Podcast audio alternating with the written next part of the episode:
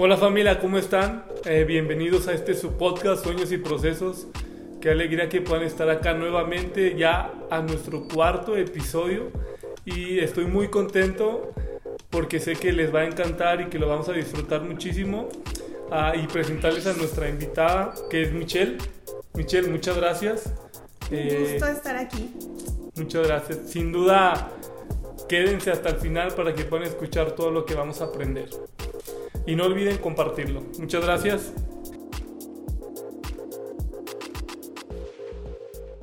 Michelle, muchas gracias.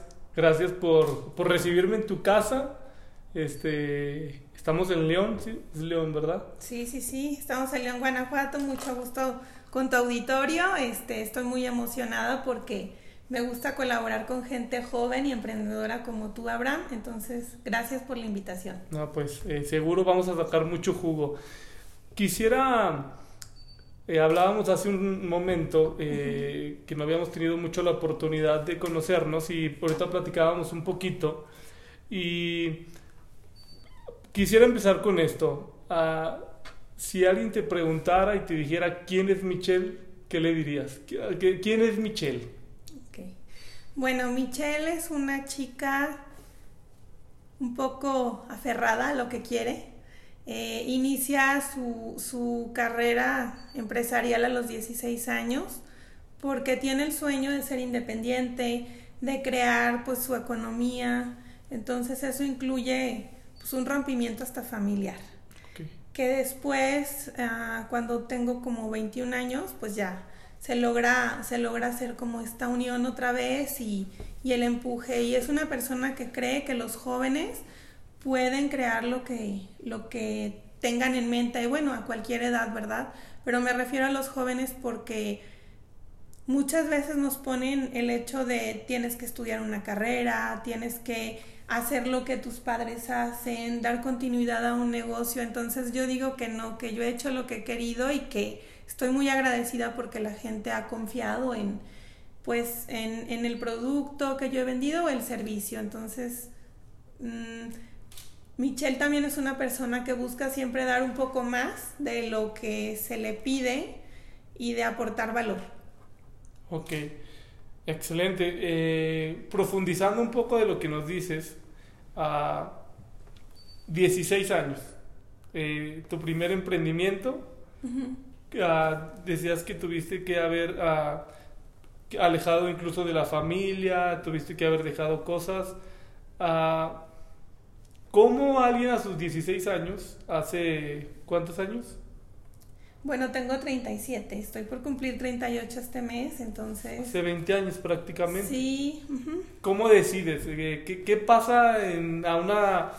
Me imagino que porque ahora yo veo y puedo pensar en alguien de 15 años y ahora a lo mejor están emprendiendo a esa edad, pero hace 20 años yo creo que era más difícil que alguien decidiera iniciar algo, ¿no? Entonces me, me, me agrada eso. ¿Cómo, ¿Cómo alguien de 15 años decide empezar una empresa? Bueno, pues ah, tuve la fortuna de que la abuela paterna, mi abuela Alicia, una mujer súper emprendedora, que era alguien que yo admiraba, compartía mucho tiempo con ella. Ok. Yo salía de la escuela, iba en una escuela pública en Guanajuato, en la capital. Entonces, doce y media me arrancaba el restaurante de la abuela. Abuela, este, comía con ella, en que te ayudo. Esto a la edad entre 8 o 9 años. Entonces, el verla cómo se desenvolvía fue para mí un ejemplo muy padre de todo lo que alguien podía hacer. Mi abuelo también se, se desempeñaba en los negocios que tenían restaurantes y hoteles, pero la que llevaba la rienda era ella. Entonces, ella fue la primera persona que me enseñó que una mujer podía y que podía manejar varias cosas a la vez. Y ya después, mis padres se divorcian cuando yo tenía alrededor de 11 años y mi tía Rocío me invita a vivir a, a San Francisco del Rincón. Entonces yo llego a esta familia donde me acogen con mucho amor, mi tío Enrique, mi tía Rocío, mi prima la Beba, y, y siendo como para mí un hogar donde me enseñan muchas cosas nuevas que no tenía como en mi vida, la verdad, este, pues empiezo a, a crear más seguridad. Y mi tía nos dice a su hija y a mí, es como, tienen que trabajar y este es el horario. Entonces iba a la secundaria, salía y tenía un horario laboral a de 3 a 7. Entonces se fueron creando disciplinas. Después de un tiempo, pues mi tía me dice, mi hija, pues ya vaya a vivir con su mamá, ya tiene 15 años y medio y ya le toca. Ya está grande. Sí, cuando yo llego con mi mamá, ella ya había emprendido un negocio de venta de sintéticos. Realmente lo que yo hice fue dar continuidad a algo que ella pausó. Porque tuvo, pues sí, la, la mala fortuna de que le robaron una mercancía y decidió cerrar. Entonces ah, ella dice, nos vamos a vivir fuera, nos lleva para Monterrey y a mí no me gusta la ciudad, incluso me siento un poco extraña, ¿no? En este ambiente nuevamente de vivir con, con mis hermanos y mi mamá. Mi hermano mayor Antonio, que en paz descanse, y mi hermano menor Carlo, mi mamá. estuvimos en Monterrey 15 días conviviendo y yo dije, no, es que esto no es lo que yo quiero, voy a regresarme a dar continuidad pues al proyecto que ya mi mamá tenía. Regreso yo a la ciudad de San Francisco del Rincón y pues bueno, con empujones y jalones, eh, yo ya no me veía viviendo pues en casa de mis tíos, yo ya no me veía dependiendo ni de mi mamá, entonces Michelle quería algo de ella. Y así fue como empecé. Yo creo que la independencia se puede decir que un cierto tipo de hambre de, de crear algo, como era esta maravillosa Alicia, de tener una empresa como la tenía mi tía Rocío con la disciplina de mi tío Enrique. Entonces, híjole, para mí fueron super maestros que, que me pusieron un ejemplo y que gracias a eso pues pude experimentar. Digámoslo, eh, lo que te motivó a emprender, eh, eh, me imagino que por lo que dices era como sentir esa sensación de libertad, de, de cierto modo también como de poder, de decir yo puedo, ¿no? Y de demostrar, ¿no? Entonces, ¿Crees que aparte de eso, en ese tiempo, e, era lo que te movía para emprender? De sabes que lo que me dices, de tener algo propio, ¿no? esa sensación de, de, pertenecer, que sea tuyo. ¿Eso fue o había algo más que decías, por eso quiero hacerlo? Sí, cuando era niña eh, salía de la escuela y me iba caminando, ¿no? al restaurante de la abuela. Para mí esa libertad de decir, hoy qué voy a hacer con mi día cuando era chica, mis papás me dieron la oportunidad de poder decidir si iba a ir con la abuela, iba a ir a la casa del tío, de la tía. Como que a la vez esa sensación de libertad para mí fue deliciosa desde chica. Y ya, ya este, el hecho de estar con mi tía, que tenía pues reglas y demás, me formaron y, y me permitieron pues tener disciplina también, ¿no? Como me enseñó mi tío. Pero ya el hecho de probar la libertad de decir, a ver qué se siente y si puedo. Y me acuerdo cuando desde los nueve salía de la escuela yo sola y me armaba mi día. Quiero eso. es que sí, la libertad de decidir lo que yo quisiera hacer fue algo sumamente delicioso. ¿Te gustó? sí, me gusta la libertad. Ok, entonces es como ah, que, no, que nadie tomara control de tu tiempo. Entonces siempre tuviste esa libertad. Nunca es como hayas trabajado para alguien más o experimentado no someter, someterte a algo, sino siempre fue mi, Michelle iba enfrente. ¿Sí? Sí. Pudiéramos decirlo. Solo en el tiempo eh, que entró a trabajar con mi tía, de los 12 a los 15, sí tenía un horario. Entonces yo decidí que, pues, que yo quería crear algo y que también agradezco muchísimo a estos maestros de vida que la vida me puso pero yo también quería tener como, como la oportunidad de experimentar qué, qué podía lograr, como que qué, qué se puede hacer en el mundo, ¿no? Yo ya vi gente que vendía, ya vi gente que fabricaba, entonces, ¿yo qué quiero? Ok, es como, ¿dónde voy a ir yo? Wow, este, y ¿cómo, son esos primeros años, a Michelle a los 16 años, que, que yo veo y como ibas madurando y yo creo iba creciendo la empresa, ¿no? Porque a fin de cuentas no dejamos de ser jóvenes a esa edad y, y, vemos una perspectiva de las cosas. Pero, ¿cómo son esos años cuando empiezas a, tu empresa? O sea, es como, no sabía que me iba a pasar esto, me topé luego con esto. ¿Qué dificultades empezaste a tener? Bueno, pues estuve en un lugar maravilloso en San Francisco del Rincón, Guanajuato si no saben dónde es, pues ubíquenlo. Ahí se fabrican los mejores tenis del estado y del país. Yo no lo conozco. pues un día te voy a hacer un tour, también fabrican sombreros y admiro mucho la resiliencia de las personas de ahí porque hay temporadas y, y, si hay una mala racha o algo, dice, no, sí, ya viene la temporada buena y en tres meses y en seis. Entonces, imagínate estar en un ambiente donde la gente te dice, ay, si ahorita te está pasando esto, no te preocupes, viene la temporada alta. Para mí era muy motivante y emocionante. Bueno, pues sucede de que abro yo la cortina de nuevo y empiezo a vender dos o tres productos. Primero que nada hice, ¿con cuánto necesito para vivir tanto? Ah, pues cuando, cuando venda tres rollos al día ya podré. Porque llegaste sin dinero, o sea, te, me, me, comentabas que te regresaste de Monterrey sin permiso, agarraste el camión y sola. ¿Tenías dónde vivir o era con tu tía? No, no, no, es que sucede que el local que mi mamá rentaba este voy y yo hablo con el contador que se lo rentó, oiga contador, fíjese que pues que mi mamá ya no, no continúa. Tú sola, no le dijiste a tu mamá. No, es que yo lo conseguí el local, yo ya conocí al contador. Ah, Entonces, como yo hice el trato inicial, pues regresé así ah, de, ¿qué crees? Se cerró unos días, pero ya ah. estamos de vuelta, ¿no? Oh. Y voy a seguir yo, yo le pago la renta. Ah, sí, como no dice, la renta está pagada, puede continuar, perfecto. Entonces resulta que en este trago amargo que pasa a mi mamá, de que le roban la mercancía. Unos meses después, afortunadamente, pues sí, este, se pudo recuperar una parte de la mercancía y con eso tuve oportunidad yo de, de comprar producto. Y pues bueno, se dio continuidad a este proyecto que se inició, empecé a comprar de contado y ya después los proveedores me fueron dando la confianza para darme crédito. ¿Cómo les decías? Eh, tus 16, 17 años llegabas y nada más eras tú o ya empezabas a tener más gente? Pues no, ya tenía dos personas que estaban en el mostrador y pues yo me salí a entregar. A veces me tocaban clientes así de que necesito el producto en media hora o cancélemelo. Entonces ah, me bajaba yo a manejar la camionetita que, tú, tú lo hacías todo.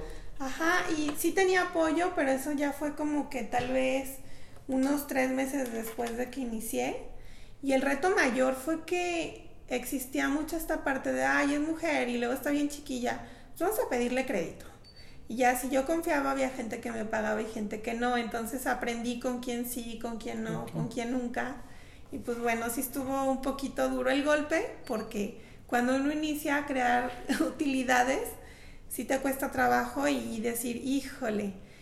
Pero bueno, esto me llevó como a buscar también gente adulta que me asesorara y llegó una persona súper linda a mi vida, la señora Guille, que en paz descanse, que la quiero mucho y que me enseñó mucho, a, a, clasificar ¿no? a las personas y, y, a ver estos métodos en la cobranza y cómo otorgar un crédito. Porque cómo otorgar un crédito para mí fue la piedra en el zapato.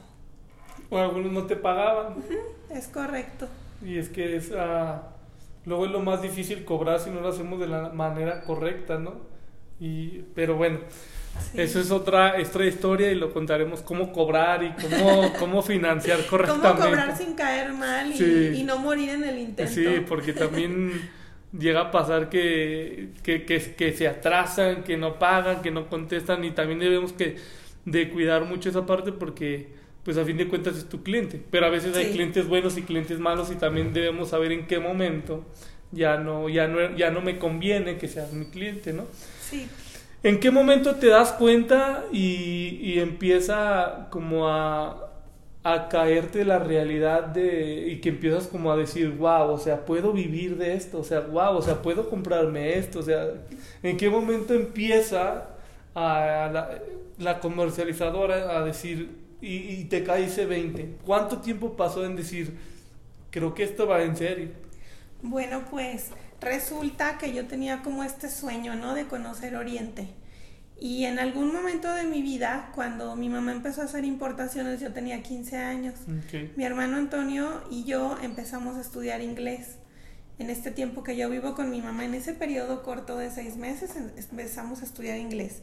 Se viene esta oportunidad de importar y mi hermano se va a Taiwán. Entonces yo le digo a mi mamá, ah, es que yo quiero ir. Me dice, no, que vaya tu hermano, que es el mayor. Y pues bueno, la verdad es que sí me agüité me sienta mi mamá y digo, bueno, un día yo voy a ir a Taiwán. Entonces resulta de que cuando inicié el negocio a los 16, a los 18 años, pues yo ya veo como que puedo hacer ese viaje, que puedo importar contenedores y a los 19 años yo ya estaba en la misma fábrica donde fue mi hermano comprando por mi cuenta. Wow. Entonces fue muy satisfactorio, algo que, que para mí fue como un día lo voy a hacer, se logró pues tres años después. Muy rápido realmente, a tus 19 años. Sí, gracias a la confianza pues de, de los clientes que creyeron ¿no? en un producto, en una persona y, pues que me dieron la oportunidad. Yo creo que ah, para que le dieras esa credibilidad a, tu, a tus clientes es porque no les fallabas. Yo creo que más bien lo que, lo que pedían, se lo dabas, les cumplías. Porque si, si no, aunque no todo es perfecto, hay a veces también como, como empresa fallamos, ¿no? Porque a fin de cuentas somos humanos, ¿no? Entonces nuestro factor siempre está dentro y siempre puede haber errores, pero yo creo que desarrollaste una relación muy correcta con tu cliente, ¿no? Que te ayuda a crecer. Pues no. ¿No? Te voy a contradecir. Me equivoqué muchísimo. No entregaba todo lo que pedían, pero ¿qué crees? No era la única. Entonces, ah. ¿Qué sucede? Que los productos que se venden son de importación, entonces todos los productos a veces no están tan disponibles. Entonces el talento tenía que ser mayor. Porque la exigencia empezó a crecer. Y tenías que elegir, por ejemplo, ¿no? Se venían estos desafíos de, tengo el cliente que me paga de contado y tengo mi cliente de crédito de todo el año. ¿A quién le surto lo que me llega? Híjole, pues yo, yo sí invito a la gente a que dejen el producto con la gente que los apoya todo el año y ese remanente que pueda sobrar un poco, pues lo dejen para la gente que llega por oportunidad. Porque muchas veces uno a, a esa edad no sabe a quién darle el producto se empezaron a, tener varias sucursales y uno de los problemas grandes era de que había material en una sucursal y no lo querían transferir a la otra. El hecho de tener un almacén donde llegara todo y poder desde ahí entregar al cliente cuando lo pidiera fue una de las cosas que nos ayudó y el hecho también de hacer programaciones, teníamos un stock para surtirle a nuestros clientes de dos meses.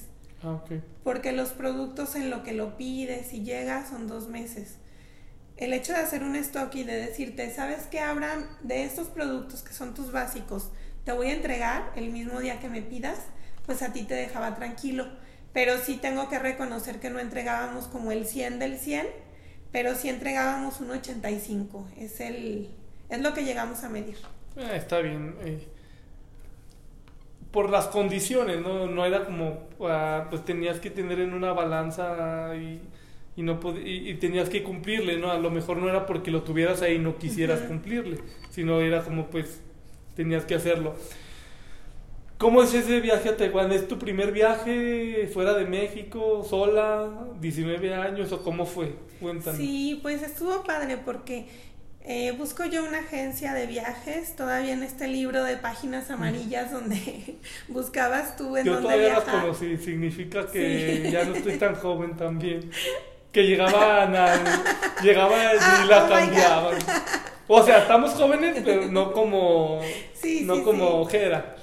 Sí, es correcto. Bueno, pues en este libro encuentro yo una agencia de viajes, hablo y busco el viaje. Me dicen, sí, tenemos una oferta. ¿Y cuándo, cuándo te vas? No, tal fecha, porque yo ya había hablado a Taiwán para hacer una cita en la fábrica. Entonces estuvo padre porque encontré buen precio. Nada más que me dicen, híjole, tienes una escala en Los Ángeles de 10 horas. Ah, perfecto. Pues conocí Santa Mónica y demás. Llego muy tempranito al avión. ¿Sí iba sola? Sí, iba sola. Iba en el avión a etiquetar y me dice, no, se tiene que bajar. Y yo, ¿por qué? Es que su boleto lo vendimos doble. Híjole. Dije, bueno, pues a ver ahorita qué me ofrecen. Pues iba caminando con mi cabecita abajo y me llevan a primera clase. Wow. Entonces, sí, me tocó Eva Airways en primera clase en mi primer viaje a Oriente y estando allá, alguien de, de, los, de las personas que iba viajando ahí traía una persona que lo acompañaba, un asistente, y al final estaba yo recogiendo mis maletas y me dice, oh, me dice mi jefe que usted venía en primera clase. ¿A dónde va? Yo, no, pues voy a Taipei. ¿A qué viene? No, pues a vender, este, a buscar telas, sintéticos. Ah, es que nosotros también este, vamos a la ciudad y pues si quiere le hacemos recomendaciones. No, no, no, terminé desayunando en el Sheraton con estas personas que iban a ofrecer unos MP3 a un, a un gringo que estaba ahí en Taiwán buscando. me llevaron este, a una mejor recomendación de hotel y me dijeron, mira, no gastes en taxis ni nada, de aquí háblale al proveedor que venga por ti al hotel y ya de aquí te llevan a la fábrica. Entonces estás en un lugar muy céntrico, me pasé. A partir de ahí volví cada año a Taiwán. ¿Te gustó? Cinco veces más. sí, la verdad es que estuvo padre, pero fue una experiencia muy satisfactoria. Después de que busqué la cita, o sea, yo llegué a la cita y me hicieron batallar. Me dijeron, no, ahorita no podemos, en la tarde. Y en la tarde, no, no podemos mañana. No te querían tomar en cuenta. Y ya mañana, ok, a ver, pásale. ¿Cuál es tu pedido? No, pues este es mi pedido, pago de contado y ya, como que les cambió la cara, ¿no? Y me dijeron, ok, si te vendemos eh, y va sin logotipo. Y yo, híjole, a la gente le gusta con logotipo. Es como vender un, refresco de botella sin, la etiqueta. No sabes de dónde viene. Sí, pues acepté. Acepté hacerlo, tuve que hablar con mis clientes, dar una garantía y fue de la manera en que pude empezar a comprar. Pero sí fue muy satisfactorio porque dije, bueno, este es como un escalón de lo que yo deseaba. Ya que pude lograr esto, pues, ¿qué sigue? ¿Por qué no te querían vender con etiqueta? ¿Qué, ¿Qué, qué hace referencia? ¿O por qué no querían? Ah, es que ya tenían un distribuidor en México que ah, tenía la exclusividad. Entonces ah, es un, si te vendemos, no perdemos la venta, pero lo tuyo va sin marca. Ok, para proteger a su cliente. Aplicaron un poco lo que tú decías de que al que siempre le venden y llega el nuevo ah, y le venden al otro. Vamos a ponerle ahí un escaloncito arriba, sí. ahí tenías 19 años. Uh vas 5 años seguidos a los 25 años, ¿en dónde estás? Pues ah, después de ese tiempo estábamos con una sucursal de esta empresa de Policintec, eh, con la cual estoy muy agradecida. Este, se trataba de venta de sintéticos y telas para calzado, para bolso. Ya cuando tengo 25 años, abro la primera sucursal en León. Esto sucedió porque a mi papá le ofrecen un local, así de, oye, te ofrecemos un local en el Cuecillo y uno de sus proveedores, ¿no? Mi papá vende calzado. Y me habla y me dice, oye hija, pues yo no lo voy a tomar, ¿tú lo quieres ver? Y yo, no, pues no. Pero hablo con un amigo, un zapatero, y me dice, no, no, no, sí, tómalo, construyes y lo rentas. Y ya después me habló, oye, ¿qué onda? ¿Cómo vas? Y yo, no, ya va a terminar la construcción. Ah, no, no lo rentes, ahora, este, opéralo. Yo, híjole, pero que estoy a punto de reventar. Estaba embarazada de mi primera hija, de Livier, y híjole, ya estaba como a punto de... Pero bueno, se logró la apertura de la tienda el, el 5 de agosto del 2006 y mi hija nació el 3 de agosto. Entonces tuvo que haber una buena operación ahí para que eso sucediera. Fue la primera sucursal y a raíz de esa apertura, pues bueno, son dos años que me cuesta conocer el mercado, qué producto se vende, qué producto no se vende. Ya era totalmente algo diferente de San Francisco. Sí, no, era un mercado totalmente, totalmente diferente. Entonces, eh, pues sí, a tirones y jalones empieza a conocer los productos, pero afortunadamente dos años después la gente nos empieza a preferir porque teníamos stocks, teníamos variedad, entregábamos rápido y llegamos a, tener este cuatro sucursales en esta zona del Cuecillo eh, a lo largo de cuatro años. O sea, hubo varias aperturas. Es verdad que cuando nacen hijos viene el hambre, ¿no? De crecer. Sí, ya son más responsabilidades, más todo. ¿A los cuántos te casas? Yo me casé a los 24. A los, a los 24, a los 25 esperas a tu primer hijo. Sí. ¿Hija? Hija. Y, y, parte también de ese crecimiento fue el hijo, fue tu hija, perdón. Sí, y luego al año y dos meses nace Daniel, mi segundo hijo. Entonces, llegaron los dos hijos y llegaron con torta. y, y en ese es cuando estabas abriendo las cuatro sucursales. ¿Y después qué pasa? Eh, cuéntamelo, ah, porque me cuentas que después de 19 años tienes que cerrarlo. Vamos pues hablando de digamos así, de, de algo triste. Tal vez no lo es, pareciera para algo. ¿Qué, ¿Qué, va pasando? ¿Qué te va brillando a, a, tener la decisión de cerrar? Pues cuando yo inicio en el año 2000, pues inicio con esta historia, ¿no? De que mi mamá pues había tenido que cerrar, por ahí se quedaron algunas cuentas pendientes por pagar. Entonces, pues gracias a que, a que los clientes nos dieron su preferencia, gracias a Dios que la verdad me siento muy afortunada, ¿no? De poder haber tenido pues un lugar y una historia un tanto un poco complicada al inicio, pero después pues se pudo transmutar esa historia a algo más padre. En el año 2015 logro conectar con, con proveedores y amigos que se dedican a esto de los inmuebles. Entonces me dicen, oye, pues deberías de invertir en León con el flujo de la empresa y así, y escucho. Entro yo también en un curso de mujeres empresarias del TEC de Monterrey y de ahí me hago de un buen asesor, mi amigo Carlos Salcedo, que, que también me empieza a orientar con esta parte de la construcción. Y entonces ya con un equipo empiezo a profesionalizar más Policintec ah, en el 2015, pero a la vez empiezo a sacarle utilidades para invertir en, en bienes raíces. Entonces llega el año 2018 y tengo que pasar por una cirugía de columna. Estaba yo tirada en el hospital en la Ciudad de México y me pregunté como si haciendo todo lo que hacía era feliz. Y descubrí que no. ¿Por qué? Porque me había costado esta parte de dejar a mis hijos pequeños en casa, o sea, bien cuidados, pero no estar todo el tiempo que yo quisiera con ellos. Y en este balance emocional decido que no, que quiero brincar a la parte de bienes raíces. Entonces ahí, ahí en el hospital dije que bueno que salí muy bien de la cirugía y pues bueno, lo que sigue va a ser cerrar. Wow. ¿Qué te pasó? ¿Por qué te operan? Ah, pues es que a Michelle le encantaba cargar rollos, atender al cliente que llegaba, entonces yo solita pues me fui como lesionando la columna entre la cargada, la subida y la bajada de rollos. y también... agarrabas, te le echabas al hombro y vámonos. Vámonos, sí. Y también en el gimnasio, algunas vacaciones que tuve, pues cargué peso de más, me hice una hernia, pues ya en el 2018 ya, no aguanté. Ya no aguanto. Sí, y ahí decidí cambiar de giro.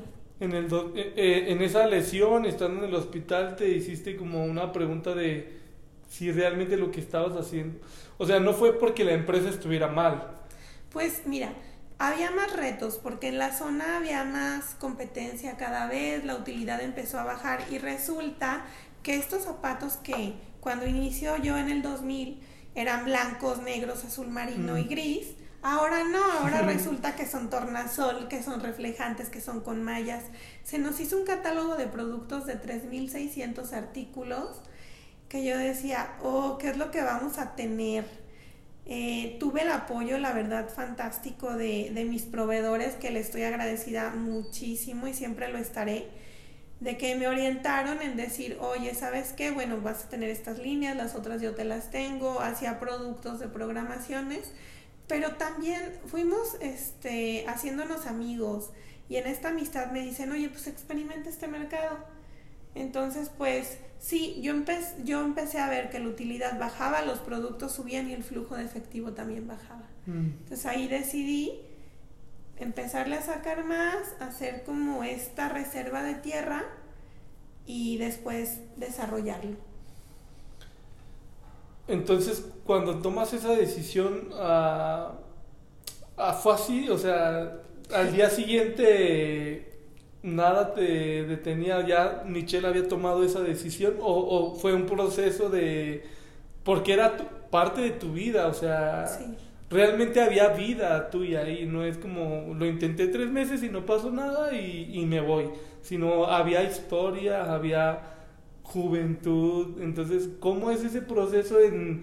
Porque lo dices muy fácil de tomo la decisión, pero yo creo que, que no ha de haber sido tan fácil porque llevaba años eso, eso para ti, ¿no? Sí, pues estando en el hospital tomo la decisión y regreso. Hago un plan de salida y decido que, que, sucursales se van a cerrar, ¿no? Ya te había ayudado mucho tu, todos tus... Ah, a la gente que te habías acercado, ¿no? Por lo que veo, porque ya empezaste a estructurar incluso eso, no fue como así. Ya te había ayudado tu curso, tus asesores, por lo que veo. En el 2015 tomo las asesorías y en el 2018 este, me acerco a Action, Action Coach Aguascalientes y al ingeniero Juan Bosco, que también le agradezco mucho su apoyo. Él me ayuda a decidir pues el plan de salida. Oh, yo, yo llego a Action con quiero vender la empresa o quiero gerenciarla y retirarme para tener más tiempo. Esa fue como la idea número uno. Y después en el camino que pasa la cirugía, digo no, este se va a cerrar. Entonces fue un, fue un evento doloroso, la verdad muy doloroso, que mis amigas me contuvieron y me vieron como esta parte donde yo sentía que me estaba muriendo. Se moría una parte contigo. Sí, haberle dedicado 19 años a la empresa, híjole, estuve a punto casi de cumplir los 20 porque fue, fue en octubre del 2019 el cierre, pero la verdad fue algo padre porque la gente que colaboró conmigo en la empresa se pudo colocar, y fue de una manera muy armoniosa porque fue en varios meses. Entonces estas sucursales se cerraba una y meses después otra, la gente se les, se les pagó por sus partes que les correspondían y tienen un trabajo y muchos me los encuentro hoy y me los encuentro con gusto, ¿no? De pues ya pasó y ahora qué está haciendo. Dijo, no, seguimos eh, en el negocio, pero ahora es diferente. Ahora son inmuebles. Wow, este fue un proceso paulatino, no un paso a la vez, no fue de golpe.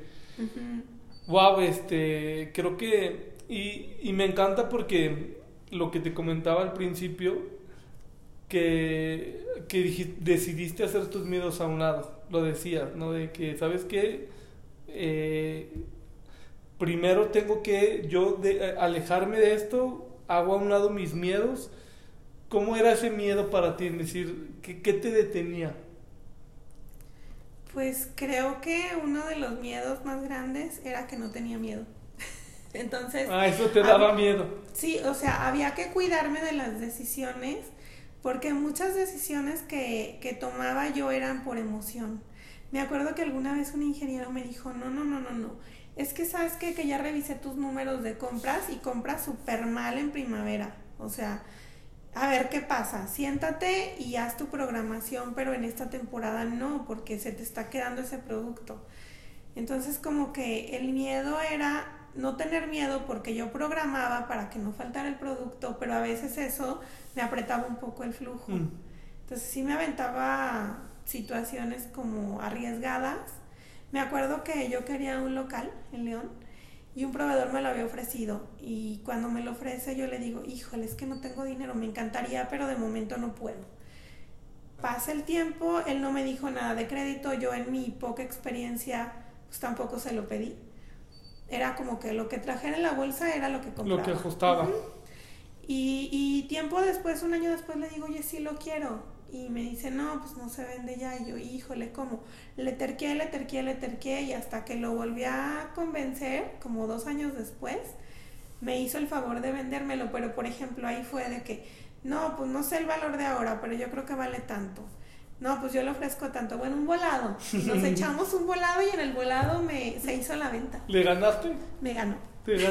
Él se quedó muy contento porque me ganó, pero yo me, me quedé muy contenta porque, era lo que querías. Ajá, muchas veces hay que perder para ganar. Exacto, no, no necesariamente.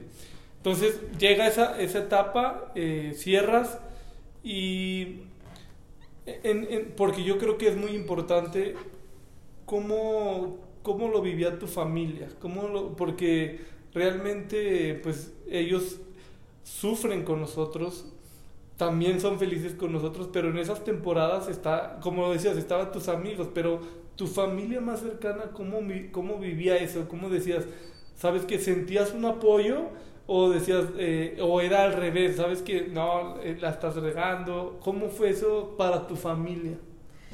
Híjole, si hoy estuviera acá mi hija te diría que estaba muy enojona, que estaba triste, en algún momento sí, sí, o sea, ese dolor pues no lo podía contener, ¿no? No podía limpiarme los zapatos y dejarlo en la calle.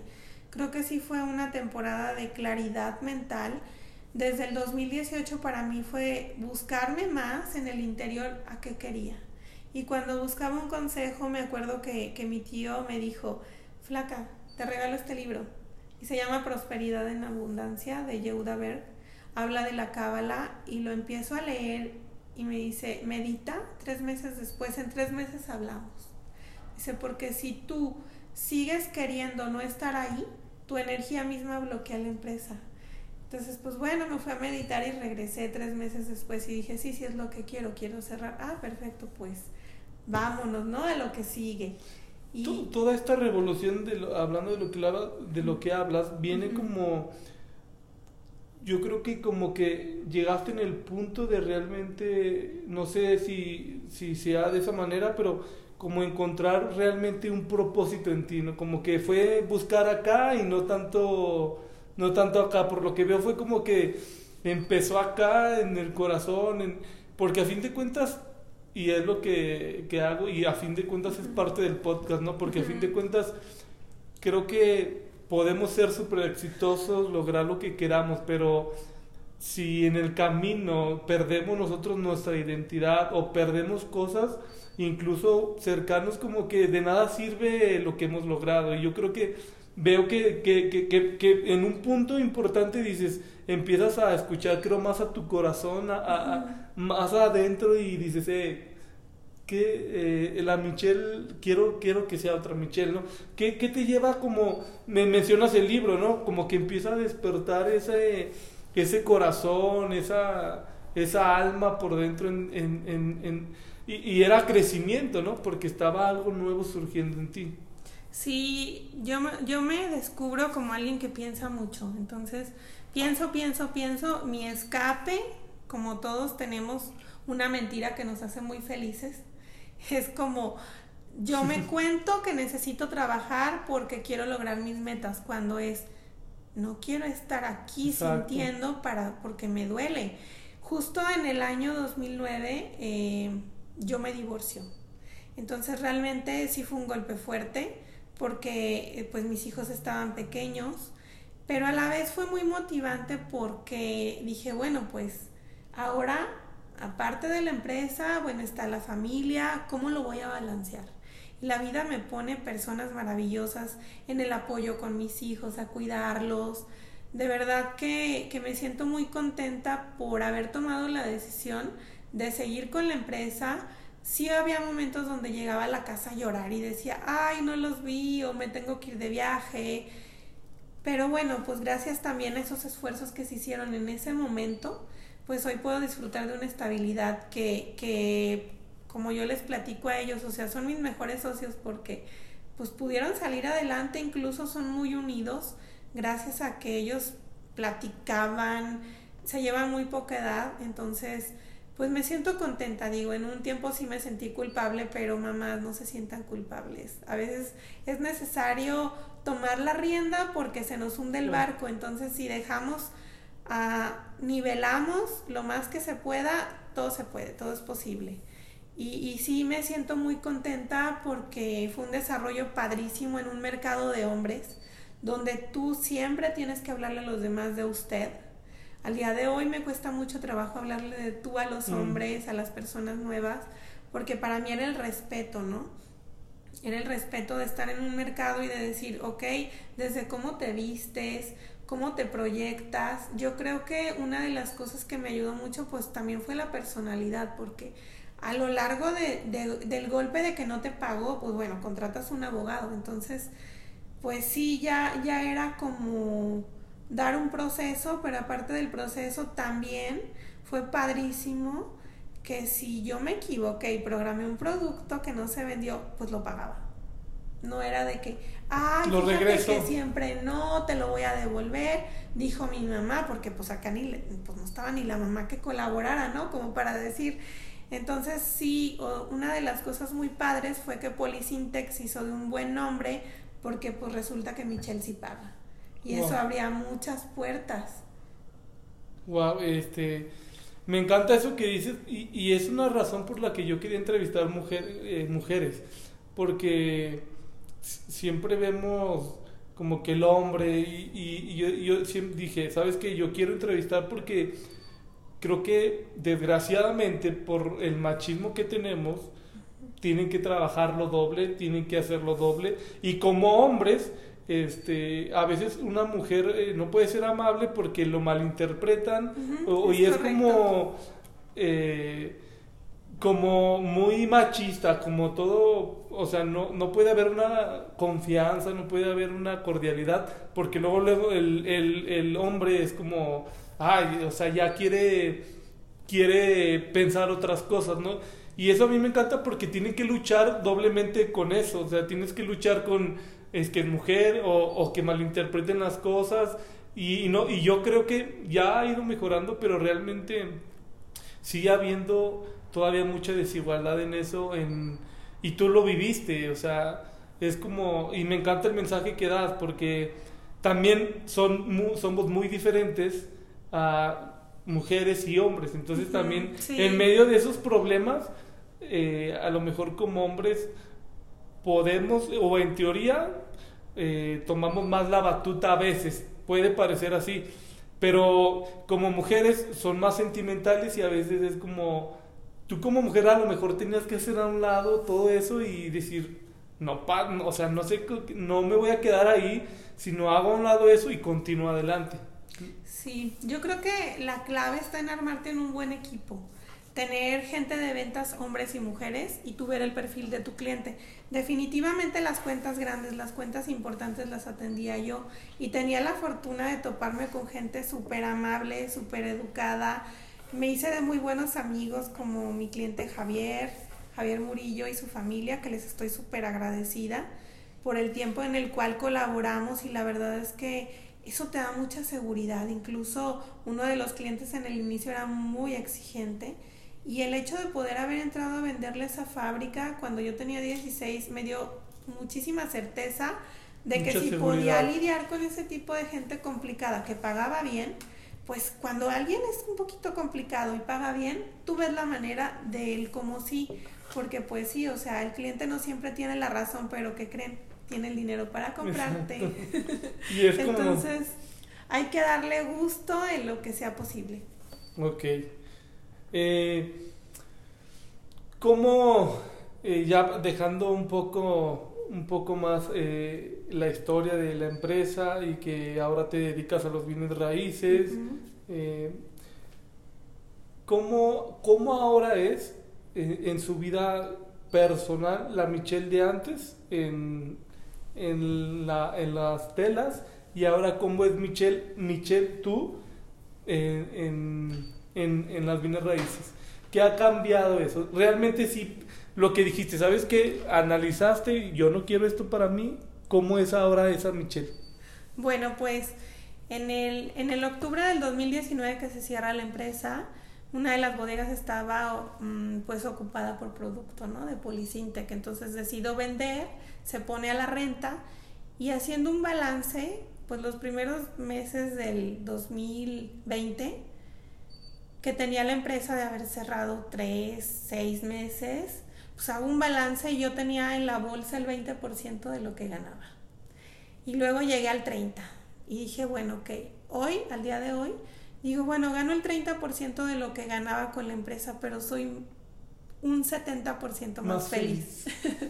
sí, la verdad es que el balance de lo que me he encontrado es que tengo más tiempo para mí, mi día inicia a 5 y media de la mañana, 6 me levanto, voy a mi clase de yoga que me está encantando, eh, convivo con otro tipo de personas en un ambiente más relajado y mis hijos me he podido acercar más a ellos. Una de las cosas que yo pedía era pues conocer otros mercados y justamente ahorita antes de la entrevista, eh, como te comenté, tuve un Zoom con una empresa de DF porque los contraté para hacer un estudio de mercado. Entonces, ahora ya no veo nada más como, ay, voy a rentar esta bodega o voy a vender un terreno. O sea, ¿qué nuevo negocio voy a hacer? Y me está encantando mucho encontrar ubicaciones, tramitarles el permiso y pues venderlo como negocio. Eso para mí me llena de emoción porque si son esperar a lo mejor tres, seis meses, un año, muchas veces los trámites ante las autoridades tardan un tiempo, pero es muy emocionante, Abraham, es muy satisfactorio decir, sí, me cambié los zapatos, pero ¿qué crees? Me encantan los que tengo ahora, tengo una pasión por la arquitectura, mi mamá es arquitecta y, a mí me llama mucho la atención conocer proyectos. Una de las cosas que me gustó mucho a la hora de recibir la información de este estudio de mercado de un predio es que lo que ya se había platicado en el previo, pues nada más fue como la confirmación de hacer muchas entrevistas con personas, con desarrolladores, de disfruto mucho de meterme a los edificios que están en construcción, preguntar el precio, las distribuciones. Entonces está siendo muy emocionante y a la vez ah, interesante. Y apasionante, se ve. Sí. Se ve que lo disfrutabas, en la otra empresa lo disfrutabas igual. Sí, sí llegó el punto donde yo la verdad llegaba incluso en este hábito workaholic de que ya se durmieron los hijos, me voy a la oficina, me voy a la oficina para ver las programaciones, el flujo de efectivo. Sí, sí me ha apasionado mi trabajo y al día siguiente estaba a seis y media en el gimnasio, a las nueve ya estaba en la empresa y era, no me quiero mover, ¿qué vamos a hacer hoy?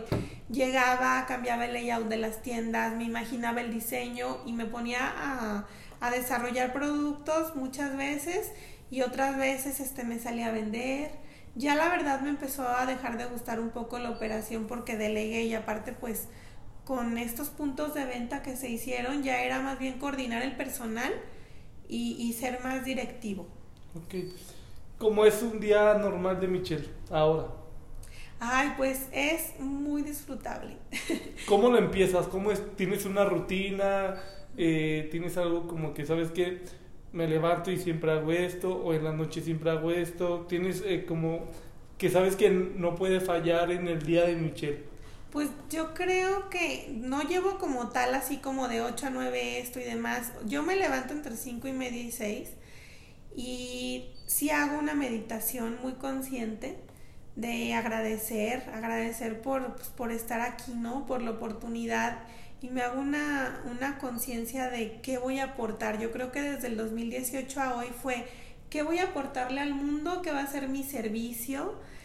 Y después de mi meditación viene el ejercicio, eh, desayuno tranquilamente, hago algunas cosas administrativas, también sigo en cursos, estudiando, preparándome, tengo citas para, para ventas y rentas de los inmuebles y pues un día de Michelle va mezclado así, a veces me hablan, oye, tengo este producto, ¿me ayudas a venderlo? Claro que sí. Entonces a mí me, apasiona mucho el hecho de poder seguir conociendo personas y tener este trato.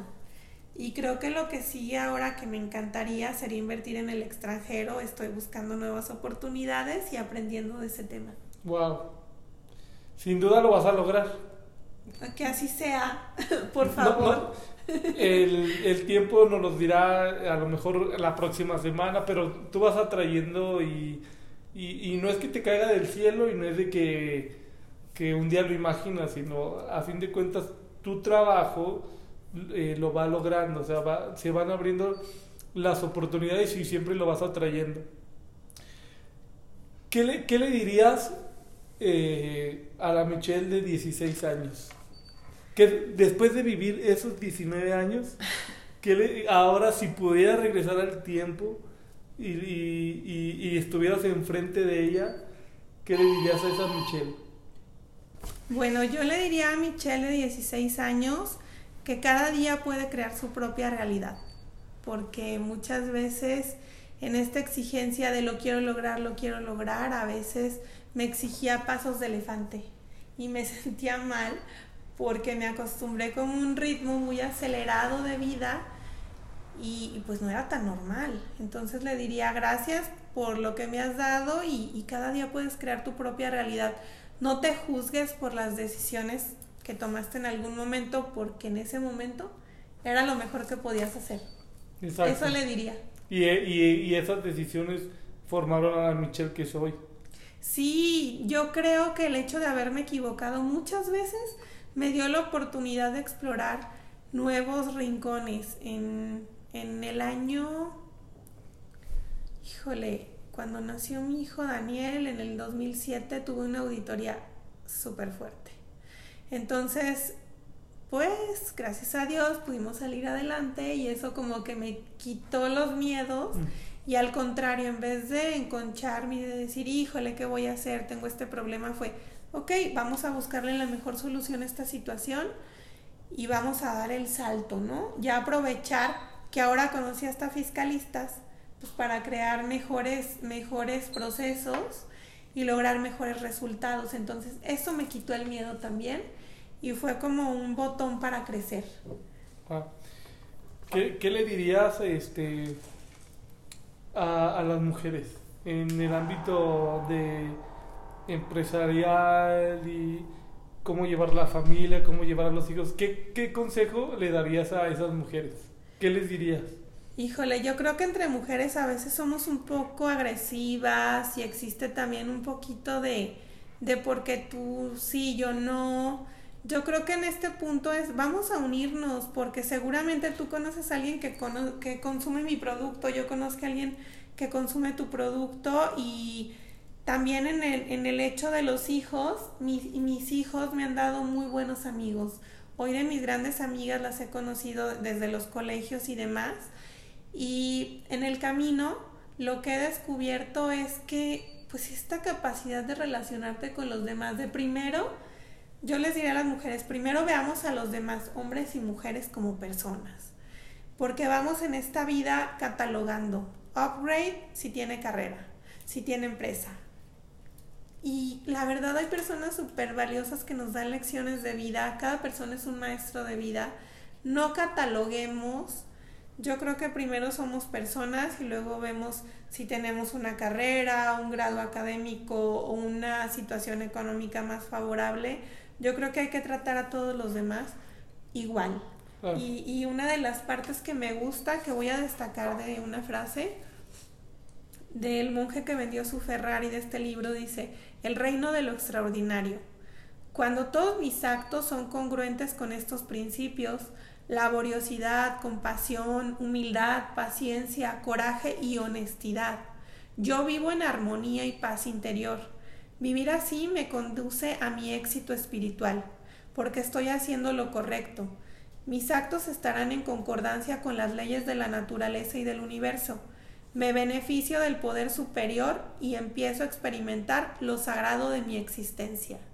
Disfrutemos de nuestra existencia con los dones, con los talentos que tenemos.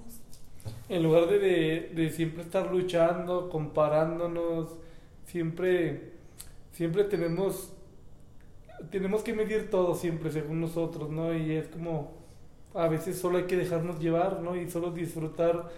Creo que podemos encontrar en lo ordinario lo extraordinario. Y a veces siempre estamos buscando eh, pensando que lo extraordinario nos va a llenar y a veces es como como cada día ver esa vida como un milagro, ¿no? Como ver como yo creo que si abrimos los ojos podemos ver lo afortunados que somos, porque también siempre cometemos el error de compararnos, pero siempre con alguien que está más arriba, entonces y dejamos de agradecer, dejamos de, de ver lo ordinario, lo extraordinario que tenemos por buscar otras cosas. Y yo creo que en lo simple podemos encontrar la satisfacción y, el milagro de que podemos estar y disfrutar ese momento, ¿no? Es como, como lo decías. ¿Cómo se ve Michelle en cinco años?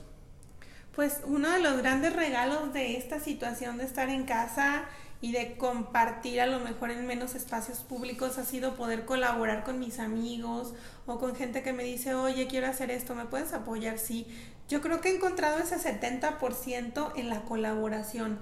Aprendí de mi tía Rocío, que le agradezco mucho esta frase, me dijo, flaca, lo que no se comparte, o sea, no crece, es como el conocimiento no compartido es conocimiento perdido. Y, y he empezado a compartir me veo en los siguientes años compartiendo, apoyando a más gente que quiere emprender con lo poco, lo mucho que sea, porque una de las riquezas que he encontrado es que todos somos uno. Y si ganas tú, gano yo, porque somos parte de este inconsciente colectivo.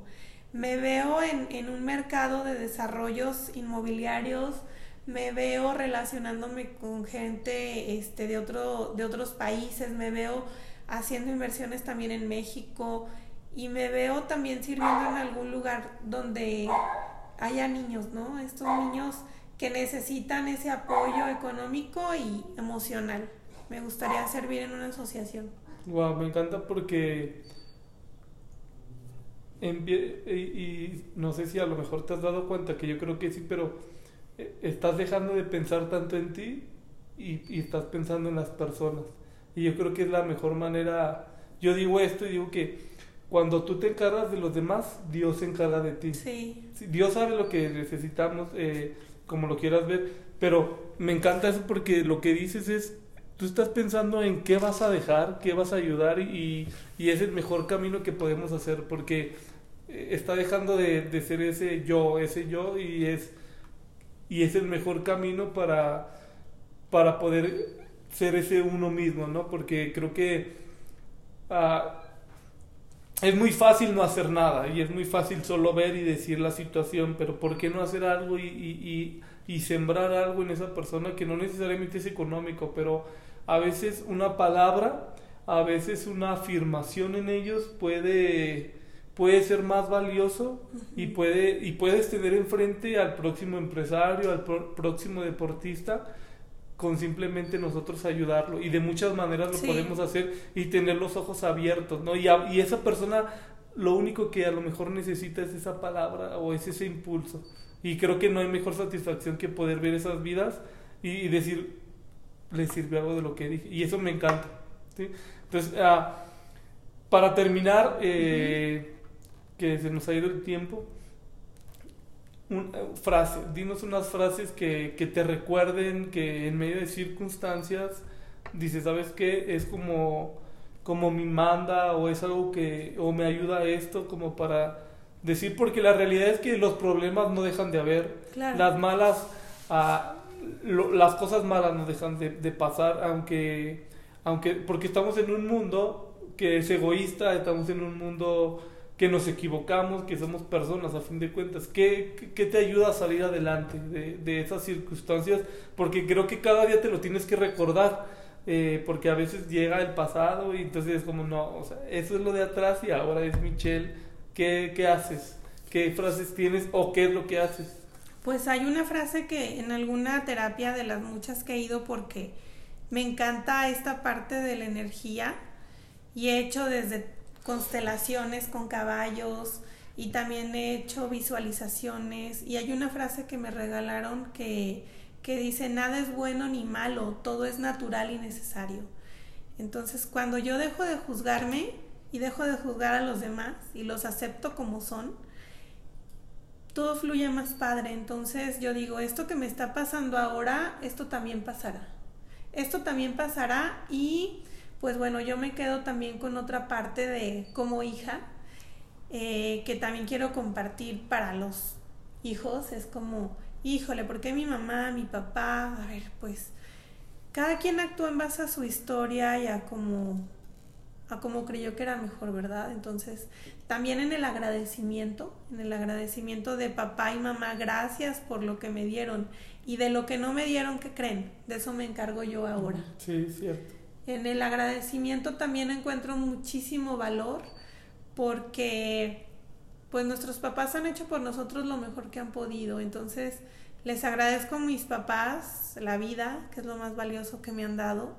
Y de lo que, de lo que viene, de lo que sigue, pues bueno, de eso me encargo yo ahora. Creo que son dos frases muy sanadoras que, que vamos a, bueno, me ha tocado interiorizar y he, logrado soltar el dejar de juzgarlos, dejar de juzgarme ahora que soy madre y poder avanzar más libremente.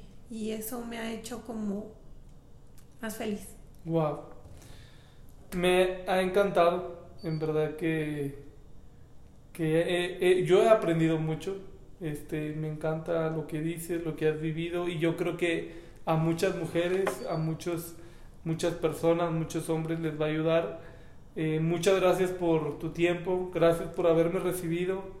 Eh, gracias, Michelle. No, pues muchas gracias a ti, Abraham. Es un gusto y pues deseo que les vaya súper bien en el programa, que todas estas personas que, que escuchan tu programa se motiven y que sepan que pues sí, ¿no? O sea, vemos muchas historias y no hay una fórmula para el éxito nada más. Yo creo que cada quien, si hace lo que le hace feliz, lo hace apasionadamente y encima gana dinero por eso, pues está en el éxito total. Está, del otro lado. Y no es una cantidad, sino es, encontrar esa plenitud en lo que haces. Sí, así es. Entonces, pues, mucho éxito y muchas gracias. Muchas gracias. Gracias a tu equipo también. Gracias, Kiera.